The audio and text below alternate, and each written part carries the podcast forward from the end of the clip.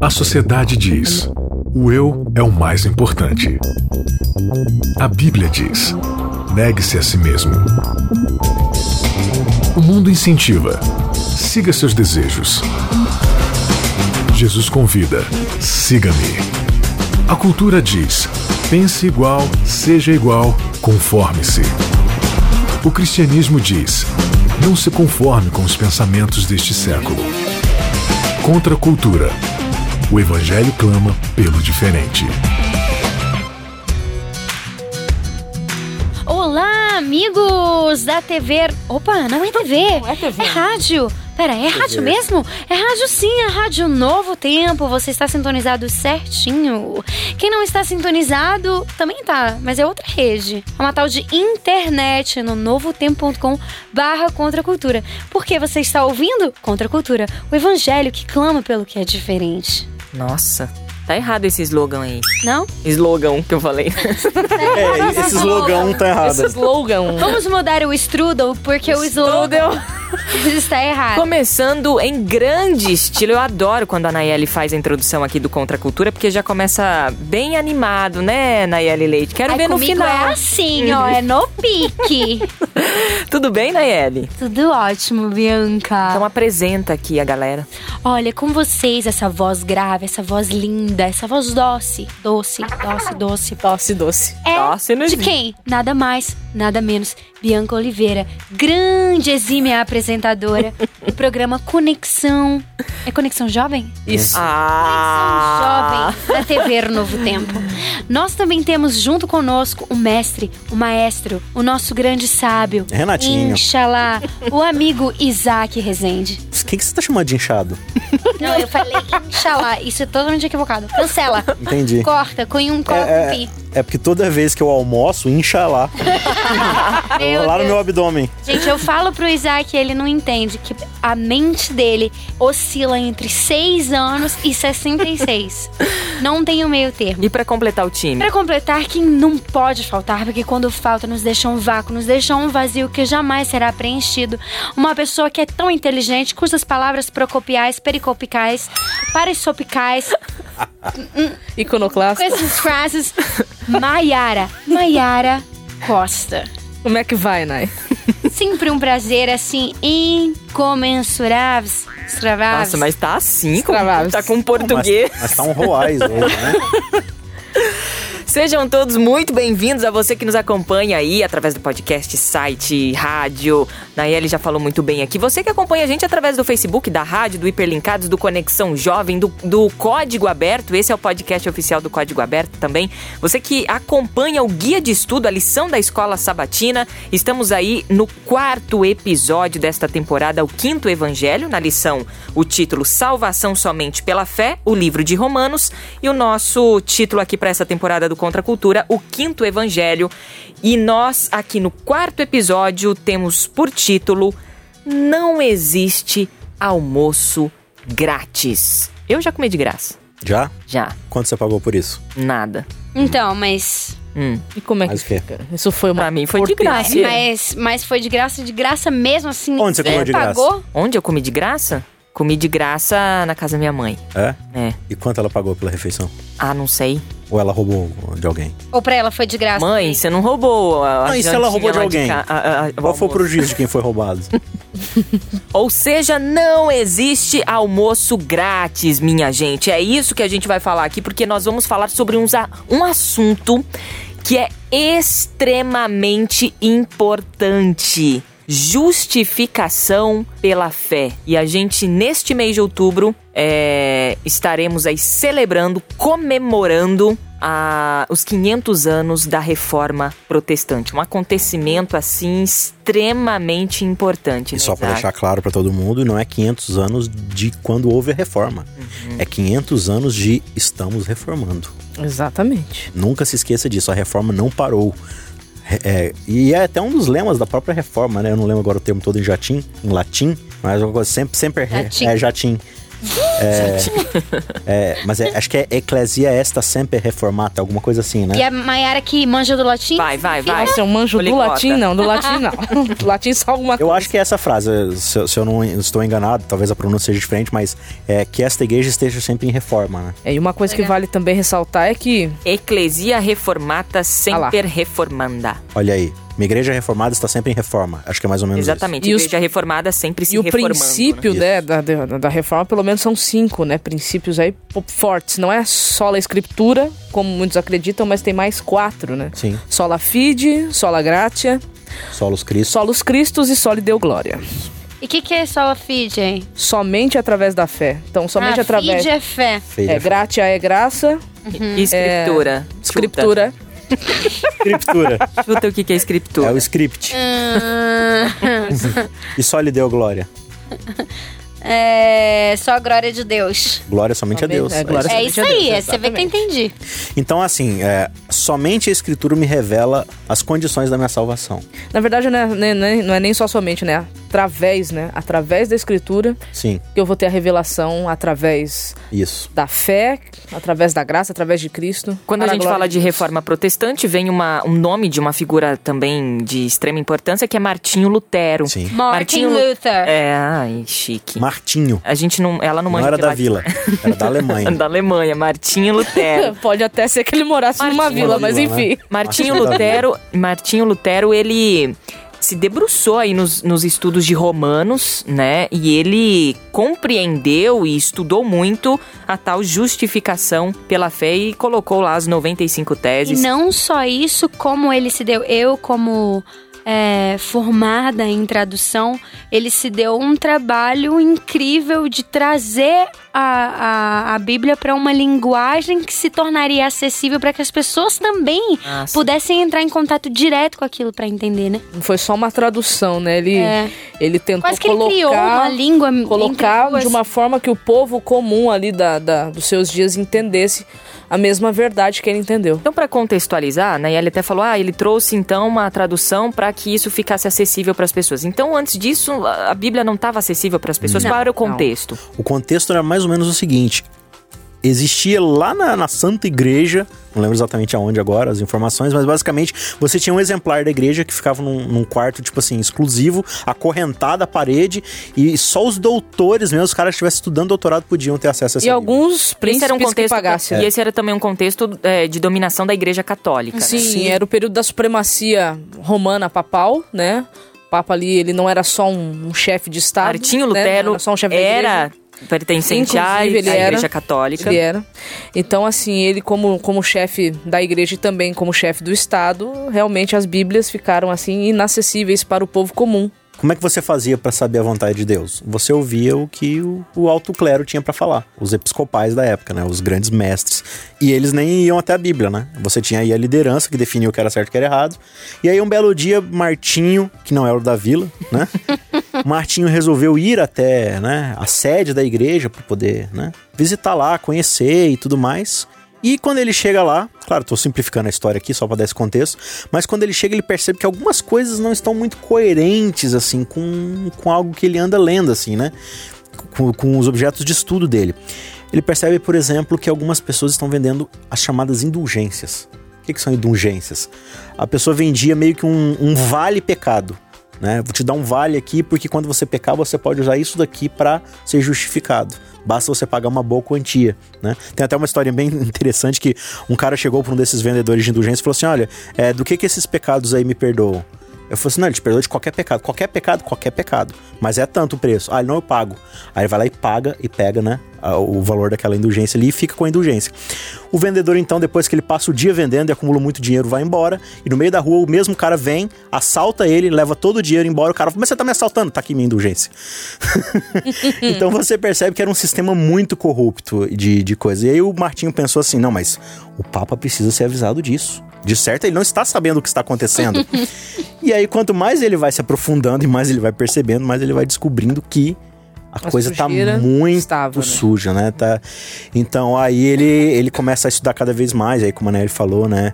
Ele, ele traz a Bíblia pro contexto do povo. E quanto mais o povo vai, vai estudando, mais eles vão percebendo a distância que é a igreja.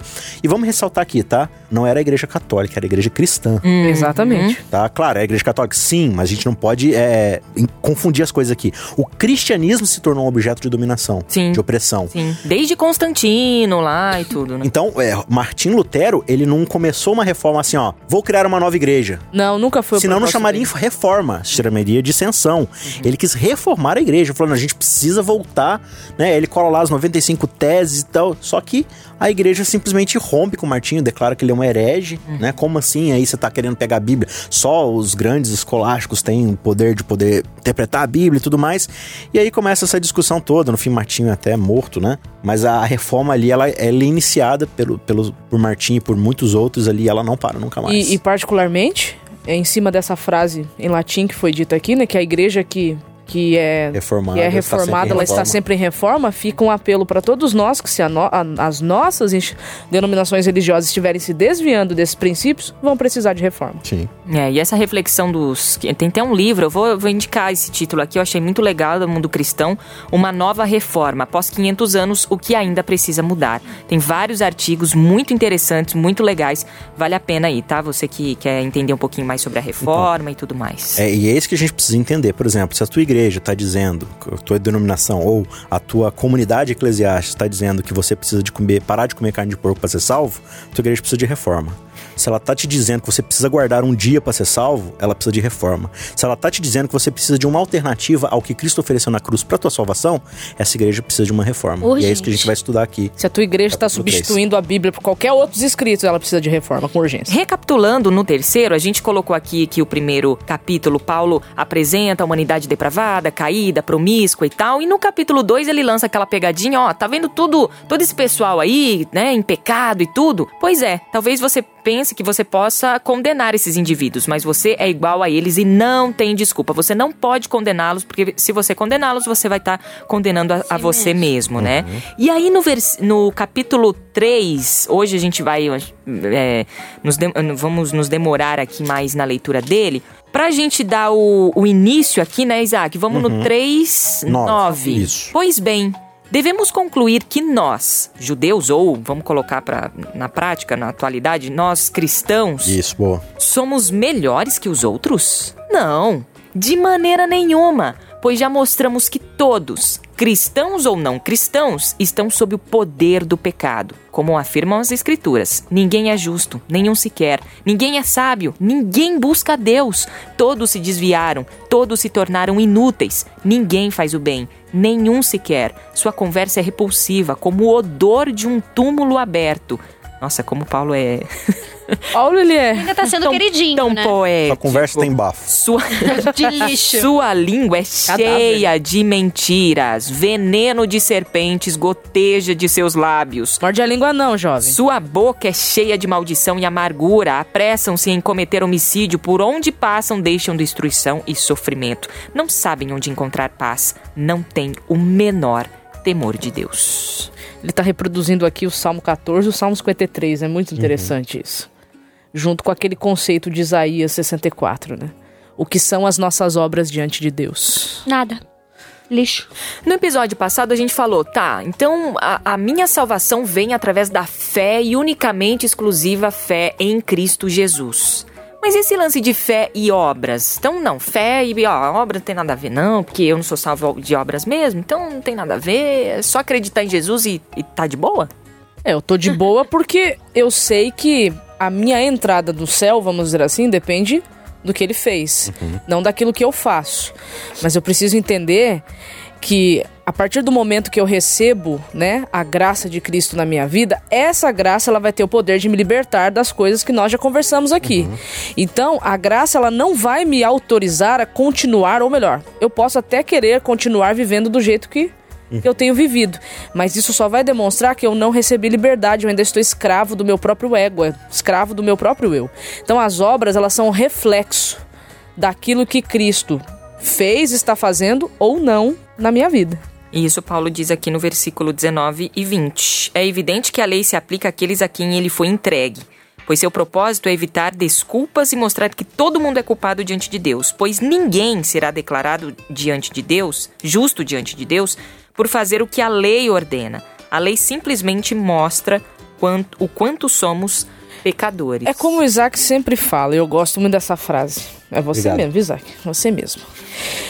É, não se sinta melhor do que os outros ou santo porque você guarda a lei. Porque o propósito da lei não é mostrar como você é santo, é mostrar como você é podre, tão podre a ponto de Deus ter que escrever uma lei dizendo o que você não deve fazer, porque se ele não escrevesse, você faria. Exatamente. Então, Então, assim, se você está guardando a lei hoje, ou você é amiguinho que, que gosta de se achar melhor do que os outros por causa você não é disso. nada especial, não. Você não é mais especial do que ninguém. Você é tão podre quanto, e é isso que Paulo está mostrando, a nossa podridão. Jesus ele usa uma parábola pra falar assim, não uma parábola, né? É, ele usa a mesma linguagem da parábola, mas ele fala de forma bem assertiva. Ele diz assim, ó: "Pois que servo depois de um dia de trabalho chega pro seu patrão e diz o seguinte: agora que eu fiz, né, meu trabalho, é, me chame pra sentar à mesa eu poder compartilhar do teu jantar, ou seja, me recompense aí com uma boa refeição". E o, e o patrão diz assim pro servo: "Servo inútil, você só fez o que te foi ordenado. Você só fez o que era sua obrigação. Você quer uma recompensa por algo que é tua obrigação?" É, então, quando a gente tá falando assim, não, é, eu guardei toda a lei, então eu mereço ser salvo. Não, amigo. Você fez só o que já era pra você ter feito desde o Éden. Mas o fato de você estar fazendo isso agora mostra. Porque você ó, eu me esforcei bastante pra fazer isso aqui. Cara, pelo simples fato. E claro, quando a gente fala aqui de obediência à lei, a gente tem que levar em consideração que essa obediência é imperfeita, né? Sim. Porque se a gente for levar em consideração o que, que Deus entende como lei, ninguém faz. Mas se a gente faz o básico do básico, que chega pra Deus e fala assim: Deus, vamos considerar que é só isso aqui mesmo. Deus, olha tudo isso aqui que eu fiz. Né? Deus só vai olhar e vai falar assim: tá, mas não era o que você tinha que estar fazendo mesmo. Mas eu criei você pra isso. É? Qual a novidade? O, o versículo 23, lê aí pra gente, Nai. E O Paulo fala uma coisa bem interessante. 23 a até. O quê? 23, 24 tá por Tá enquanto. legal. 3, né? 24. Pois todos pecaram e não alcançam o padrão da glória de Deus. Mas ele, em sua graça, nos declara justos por meio de Cristo Jesus, que nos resgatou do castigo por nossos pecados. Todo mundo não tem condições de alcançar o padrão, né? A gente quer obedecer, Não, não mas adianta. nem obedecer a gente consegue de Não. fato com esse padrão, né? Cristo teve que vir dar esse padrão pra gente e através dele aí Sim. sim, né? Agora, é muito interessante aqui no verso 21, porque tem aquela, aquela ideia no meio é, evangélico de que no Novo Testamento Cristo revela a salvação através da graça, mas que no Velho Testamento a salvação era mediante a obediência da lei. Isso tinha um pouco na cabeça do judeu e a gente herdou um pouco disso, né? Olha que interessante o que Paulo fala aqui no verso 21, Capítulo 3. capítulo 3. Agora, porém, conforme prometido aonde? Na lei. Na na lei. lei. de Moisés e nos Profetas, profetas, no ou seja, Testamento. no Antigo Testamento. Deus nos mostrou o quê? Como somos declarados justos diante dele sem a exigência do quê? Na lei. Da lei. Somos declarados justos diante de Deus por meio da fé em Jesus Cristo, e isso se aplica a todos que creem sem nenhuma distinção. Adoro Paulo, porque ele tá usando a palavra lei aqui, e não, não tô sendo nem irônica, não, eu gosto mesmo. Ele tá usando a palavra lei aqui de duas maneiras diferentes. Hashtag exatamente. amo você, Paulo. Hashtag te amo Paulo, é isso aí. Paulo, apóstolo, tá bom, gente? Não Quais interprete seriam, frase. Maiara, essas duas formas de uso da lei? Então, a primeira forma aqui é para aqueles que buscam se justificar por meio dela, porque ele tá numa sequência de uma linha de raciocínio aqui, né? E a segunda significação do termo lei aqui é o Antigo Testamento. Então ele tá querendo dizer assim, A, lei- a vocês- expressão a lei e os profetas, ele tá falando Velho Testamento. Exatamente. Então vocês que buscam, né? Estão achando que a que a, a justiça de Deus no passado era uma coisa e hoje é outra, vocês estão mostrando pra mim que vocês não conhecem nem mesmo o Antigo Testamento que vocês dizem tanto conhecer e tanto praticar. E aí ele vai começar a dar uma- as explicações aqui da maneira como funcionou o esquema. E aí tem um texto aqui que pra mim é um texto muito divertido de Paulo. Não sei como é que tá o verso 25 aí, 25. na de Eu sou- a, vocês. Ma- a tá com Maiara a João hoje é a versão diferentona. Ah, você é de É, a hoje eu versão... sou a diferentona porque eu esqueci a minha então, igual. Lê, lê, Você tá o quê? pode Na João Ferreira, de Almeida? É, eu tô na, na velha. Na velha e boa. Velha. Vai, A lê velha aí e então pra fiel. gente, vamos ver. O 25 do capítulo 3 diz assim, ó. Deus vai, é, Paulo vai começar a explicar como é que Deus resolve o problema do pecado, né? E aí ele vai falar assim: a quem Deus propôs o seu sangue como propiciação mediante a fé para manifestar a sua justiça. Aí olha essa parte, por ter Deus, na sua tolerância, deixado impunes os pecados anteriormente cometidos. Então, relendo aqui, ele diz: Deus apresentou Jesus como sacrifício pelo pecado, com o sangue que ele derramou, mo- o sangue que Cristo derramou, né? Mostrando assim sua justiça em favor dos que creem. No passado, ele se conteve e não castigou os pecados antes cometidos. Ou seja, se nós formos analisar todo o Antigo Testamento, o que é que Deus diz para Adão lá no Éden, o que aconteceria se Adão comesse do fruto, ou seja, você vai morrer, você não vai viver, e Adão, por exemplo, não morre no mesmo dia. Se você for vir acompanhando o raciocínio e chegar até aqui, você pode chegar a uma conclusão: Deus foi injusto. E até a vinda de Cristo, nós poderíamos ter essa, essa visão de Deus. Deus foi injusto. Deus foi injusto. Porque era para ele ter matado o ser humano, ele E não, matou. Não fez nada. Então ele tapou os olhos, fez vistas grossas. É isso que, o- que Paulo tá querendo dizer aqui. Até o momento que Cristo vem e paga a conta. Ou seja, Então, peraí, você tá falando o seguinte, então. Né, Bianca? ah, Tá falando que antes de Cristo, tava todo mundo todo comendo. mundo comendo de graça. Tava Todo todo, mundo mundo comendo de almoçando de graça. Tava todo mundo lá se refestelando e ele olhava e falava assim: não vou cobrar a conta. Claro que tem episódios onde ele cobra sim. Sim. Ele, ele, ele manifesta sua justiça porque meio que passou do limite da iniquidade. Mas é a né? manifestação, né? Sim. Mas na maioria das vezes ele, né? Mas vai ter uma hora que a conta vai precisar ser paga. Exatamente. E aí o que, que acontece? Você ia comentar o que, Bianca? Não, eu ia começar no versículo 27 aqui, mas é exato. eu- Essa, essa explicação do título se encaixou perfeitamente aqui. É, o verso 26 ele complementa, né? Dizendo: é, por que, que ele não castigou os pecados que foram cometidos antes? É Porque ele mesmo. planejava revelar sua justiça no tempo presente. Massa. Então Cristo, ele justifica as ações de Deus no passado por ter permitido que o povo comesse de graça até lá, Uhum. né? Então ele se torna justo e justificador. Então ele justifica as ações de Deus e também justifica nós, a cada um de nós que aqui É, está. existe uma pergunta em todo o universo que era assim: como é que Deus vai demonstrar sua justiça e ao mesmo tempo o seu amor? Porque se ele demonstrar seu amor assim, solto, Como é que ele vai unir justiça e misericórdia? exatamente, como é que eu vou demonstrar o meu caráter de misericórdia e ao mesmo tempo deixar que o universo perceba que o pecado é destruidor? Aí fala assim: já sei, Cristo. Tô brincando aqui, né? Então, em Cristo, como diz, a justiça e a paz se beijam. Deus reconcilia no seu caráter a sua justiça e ao mesmo tempo a sua misericórdia. Porque ele pega os nossos pecados e fala: eu vou punir esses pecados, mas eles vão ser punidos em mim mesmo. Que é Gente, no meu próprio filho, né? Por isso que quem reivindica o caráter de Deus é Cristo. É Cristo.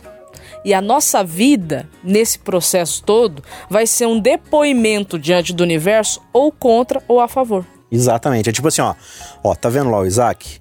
Ali é uma prova do que acontece quando você não aceita a soberania de Deus e o sacrifício dele. Tá vendo a, a, a Nayeli?